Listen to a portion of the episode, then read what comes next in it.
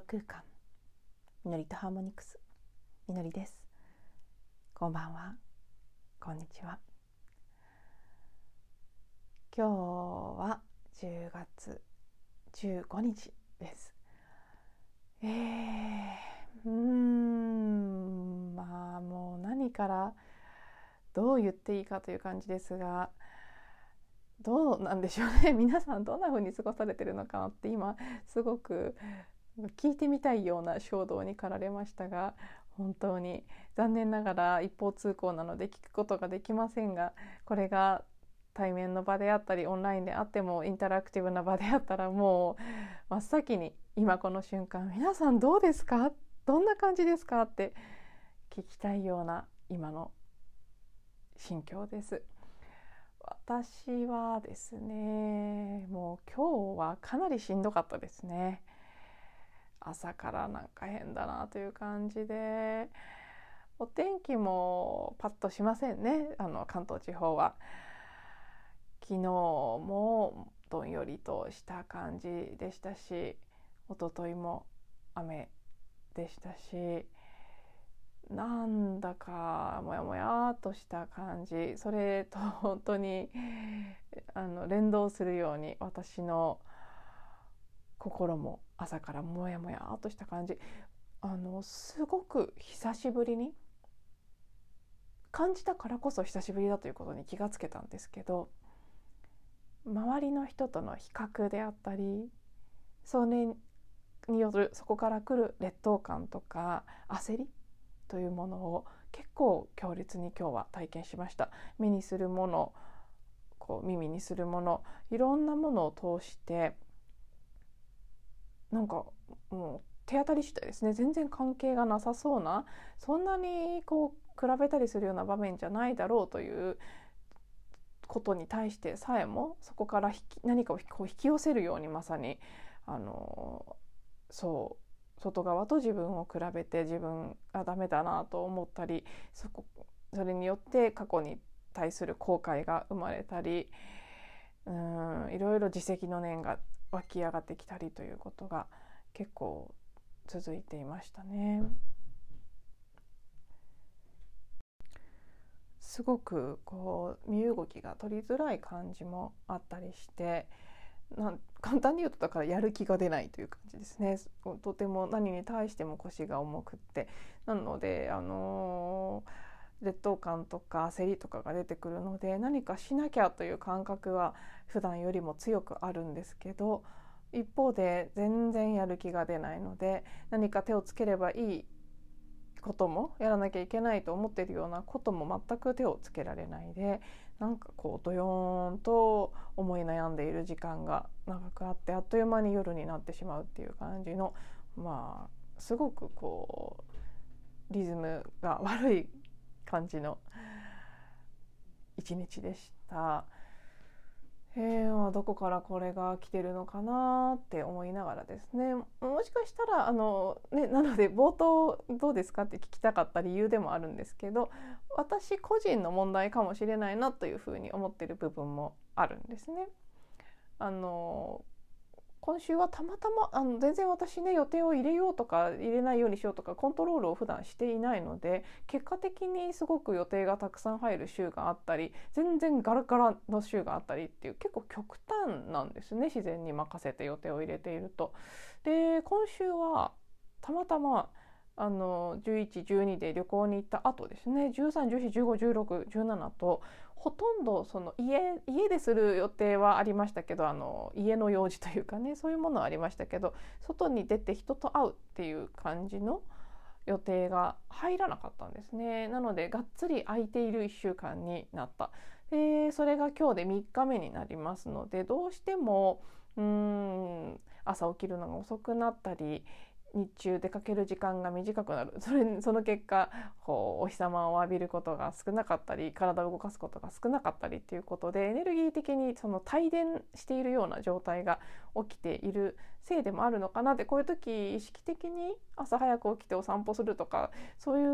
うふうにこう自分の調子を整えるための行動アクションを取ればいいのかなと頭では思ったりもするんですけどこの3日間結構朝は特にあのすごく体が重いような状態も続いていたのでどうしてもね朝、まあ、目を覚ますのはそれなりに7時8時に目を覚ますとしてもそこから1時間2時間瞑想をしたりヒーリングの音源を聞いたりしてるうちにまたちょっとうとうとしたりして結構昼近くまで寝てるわけではないんですけど部屋で静かにしているということが続いていて、まあ、こういう時に落ちやすいような気もするので自分のその時間の使い方とかエネルギーの使い方が悪いからなのかそういう見方もできます。だけどうんじゃあなぜこういうふうに予定がガラッと開く時があるのかそれもコントロールしていないのでそうなる時はそうなるべくしてなっているという気もするんですね。でたまたまそのね、10日から連続ギャップ金が続くエネルギー宇宙の銀河のエネルギーがこう活性化して降り注がれやすいような時期にあるそこにたまたま予定がない期間が結構まとまってあるということもまあ自分がそうしているようであってそうではないという気もするので結果そうなっているということですね。そうするとこの嫌な気分になることも含めて今私が体験しなければいけないことだったのかなっていう気もする。なんとなくまあ家にいる日が続いてももうちょっといい気分で過ごせる時であったりなんかこう例えばブログを書こうとか創作意欲が湧く時もあるのでうん、まあ、そうならないなんだかドヨンとしてるっていうのはそうお天気も含めまあ、頭はね私がそうしてるっていう風にだからもっとこうすればよかったのにああすればいいのにっていろいろなジャッジが出てきますけど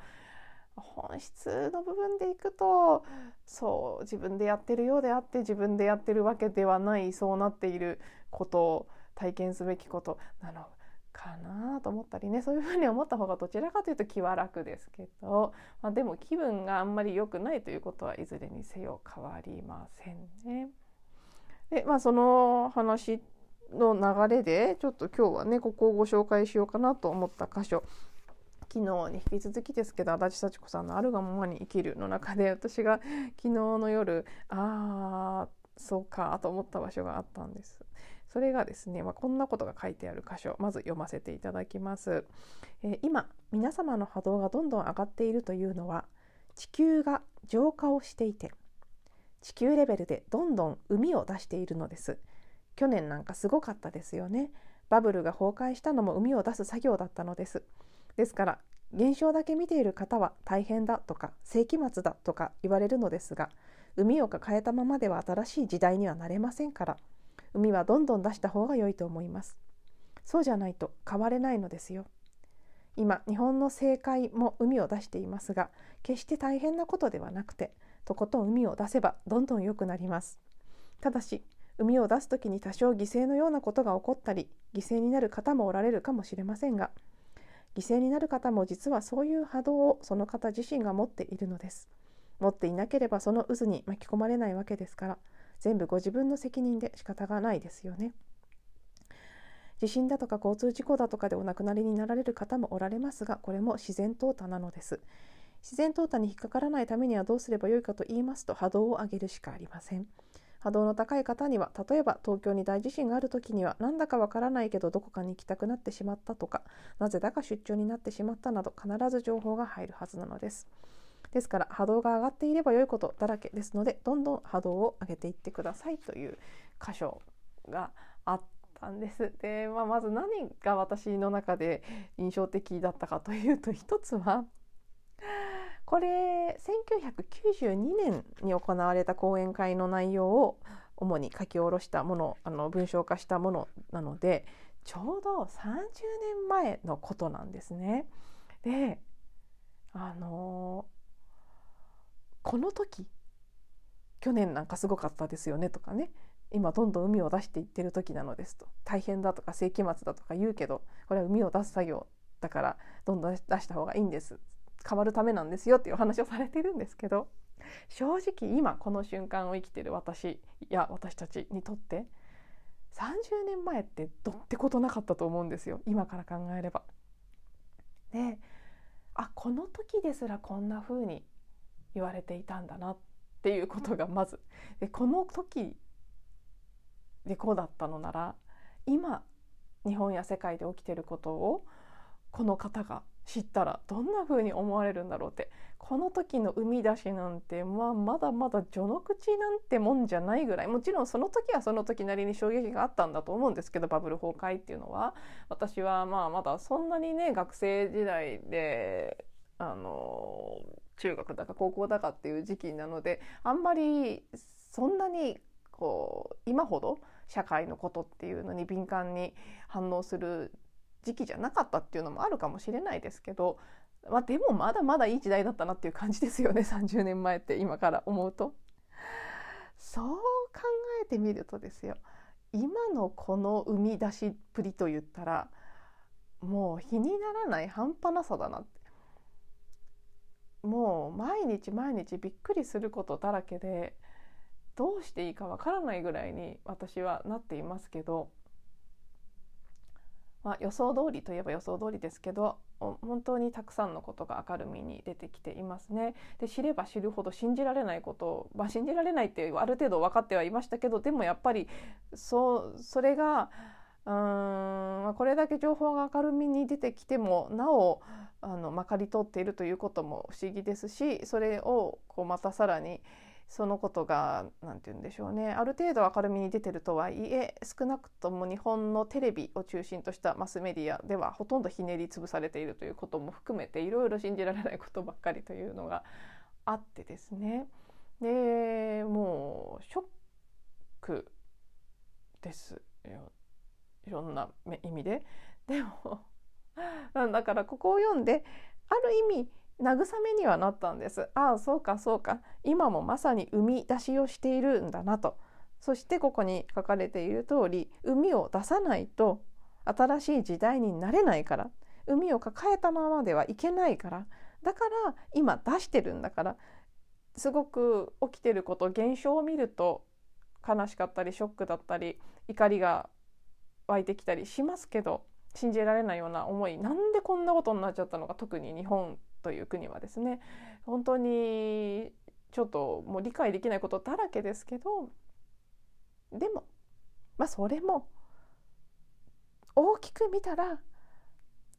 ね進んでいくために海を出してるだけなんだから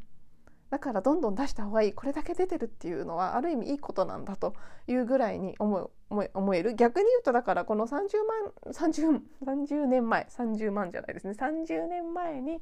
出し切れていなかったものが今出てきているっていうふうに見ることもできるのでこれだけ盛大に出してくれてるっていうのは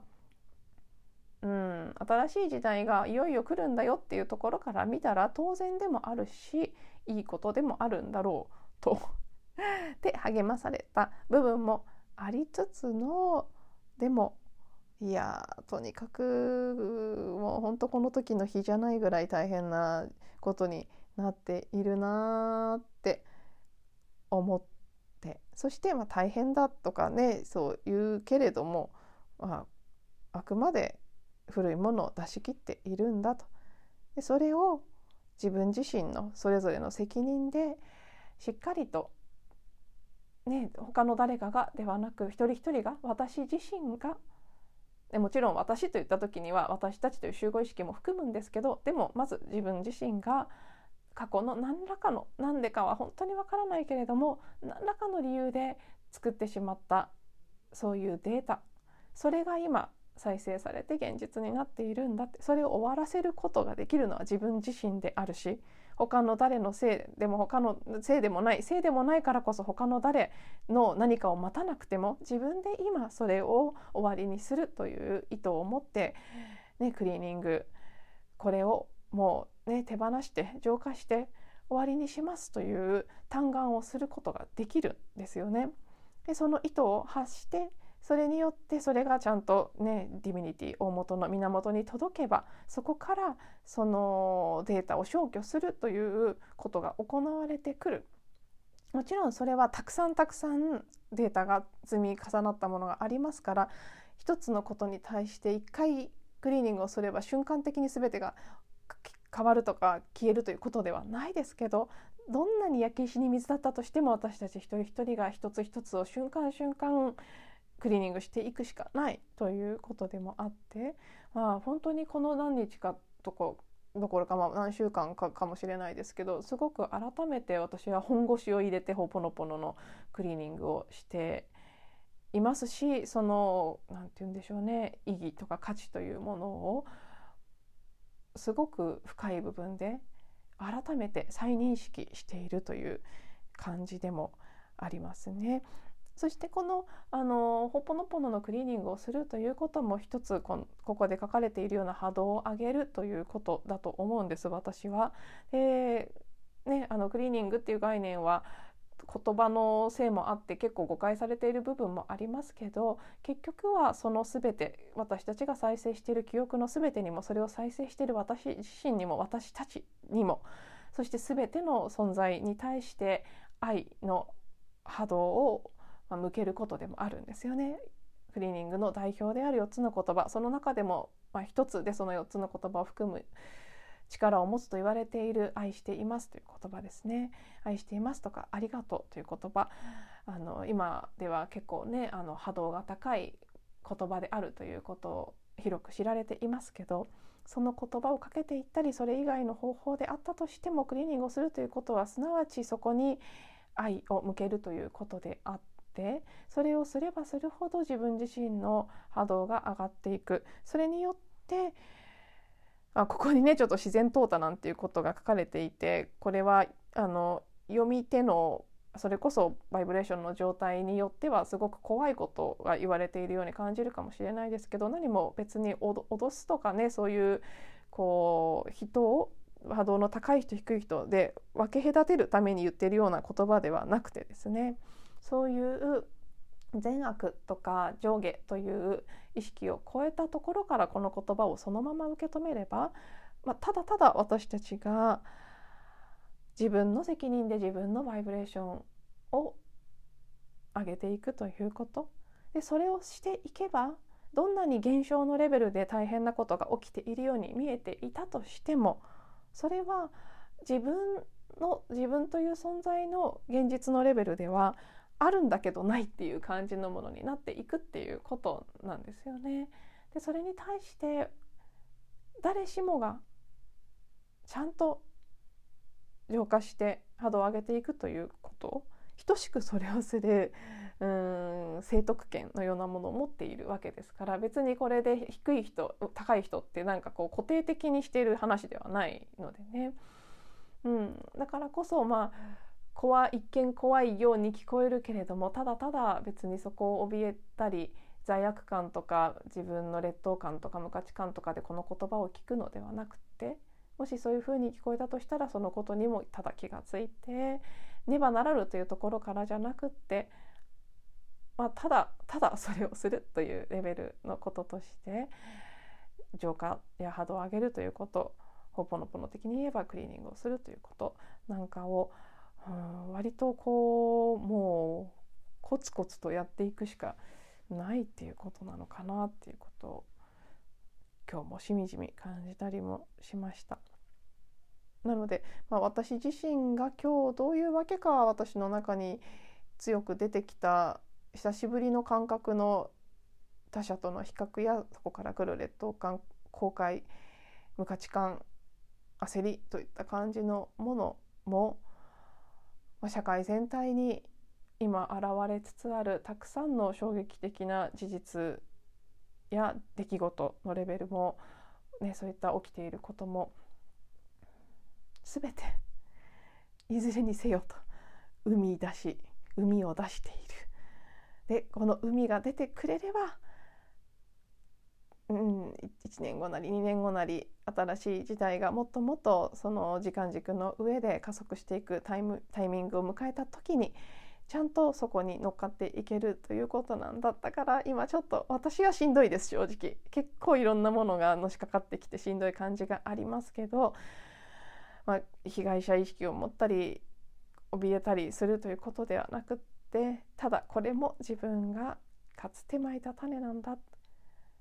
それを今お掃除する機会が与えられてるんだって言い聞かせながら でもしんどいよって時々こう心の中で叫びながら過ごしているそんな今日この頃です。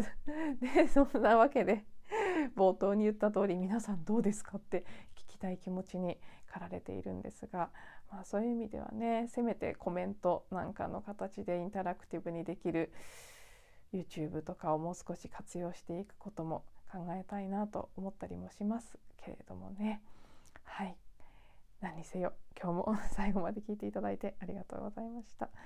また次のエピソードでお会いしましょう。あちなみに今日はちょっとあの余力がなくて音を取れませんでしたのでこちら音声のみで終わらせていただきます。はい。ではまた次のエピソードでお会いしましょう。